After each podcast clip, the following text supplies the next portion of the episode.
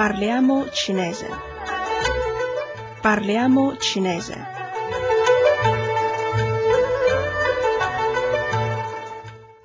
State ascoltando Radio Cina Internazionale. Nella lezione precedente abbiamo studiato come si usa l'avverbio chang chang spesso.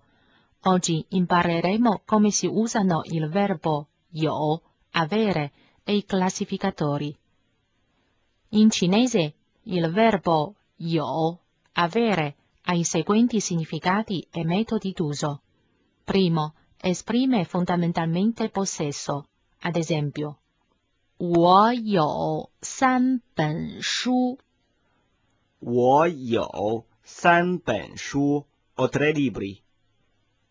他有两个本子。他有 两个本子，egli ha due quaderni。 Secondo, può esprimere anche esistenza. Ad esempio, 他们系有六个班。他们系有六个班，presso la loro facoltà ci sono sei classi。那儿有两张桌子。 那儿有两张桌子，là ci sono due banchi。Terzo, per negare il verbo yo si usa la negazione e non pu. Ad esempio, 我的朋友没有中文画报。我的朋友没有中文画报。Il mio amico non ha riviste cinesi。他们没有中文老师。他们没有中文老师。Loro non hanno insegnanti cinesi。 In cinese, quando un numero modifica un sostantivo di forma fra i due, va inserito un classificatore. Sostantivi diversi richiedono l'impiego di classificatori diversi. Ge è il classificatore che ha l'impiego più esteso. Ad esempio, 一本书 un libro. 三张纸 tre fogli di carta. 两个本子 due quaderni. 四个老师 quattro insegnanti. Ora leggiamo insieme il seguente testo. 你有中文书吗？你有中文书吗？Hai dei libri cinesi？有，我有中文书。有，我有中文书。Sì, ne ho。你有几本中文书？你有几本中文书？Quanti libri ce ne hai？我有三本中文书。我有三本中文书。O tre libri cinesi。你有中文杂志吗？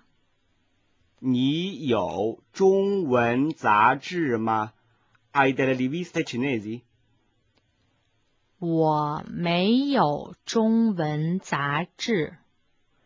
我有两本中文画报。我没有中文杂志。我有两本中文画报。No, ma ho due riviste illustrate cinesi. Nel dialogo precedente, l'accellativo interrogativo ji, quanti, viene impiegato di norma per porre una domanda relativa a una quantità numerica inferiore alla decina. Tra l'aggettivo interrogativo e il sostantivo, di cui è determinante, deve essere inserito un classificatore.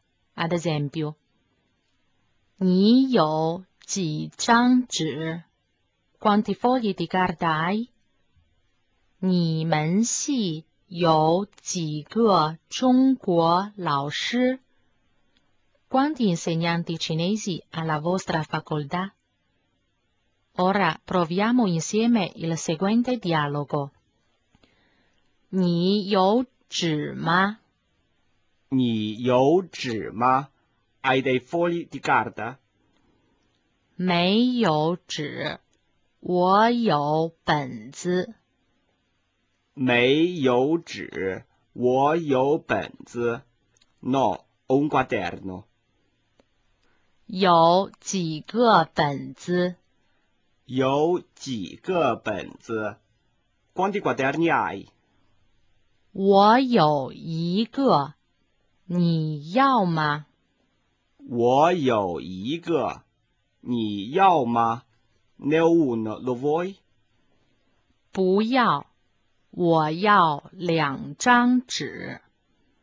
不要，我要两张纸。No, mi servono due fogli di carta.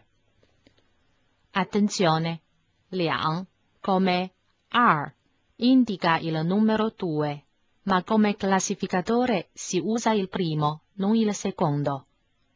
Qui in Radio Cina Internazionale, amici ascoltatori, vi abbiamo illustrato come si usano il verbo yo, avere, e i classificatori. Grazie dell'attenzione e ci risentiamo alla prossima lezione.